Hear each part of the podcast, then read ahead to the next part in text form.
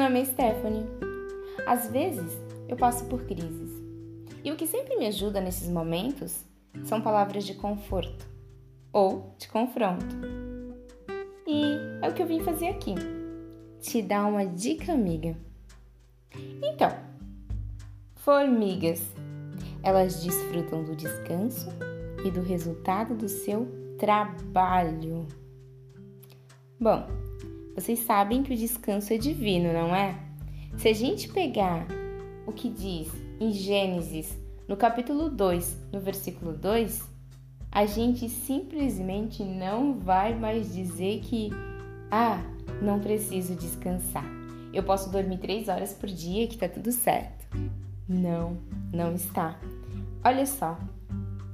No sétimo dia, Deus havia terminado a sua obra, a sua criação e descansou. Ele descansou de todo o trabalho que havia feito. Deus abençoou o sétimo dia e declarou santo, pois foi o dia que ele descansou de toda a sua obra. Se Deus que é Deus descansou, o que seria de nós? E o mais maravilhoso, o descanso é tão divino que Deus nos deu como presente. Mas não é só o descanso, é o desfrutar do trabalho. Qual é o melhor lugar para você descansar? Na sua casa, no lugar onde você mora.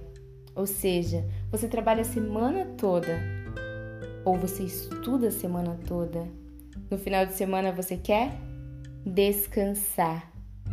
E é isso que as formigas fazem. Elas descansam. Bom, tudo isso é muito, muito bom. Olha o que diz em Salmos 127, no versículo 1 e 2.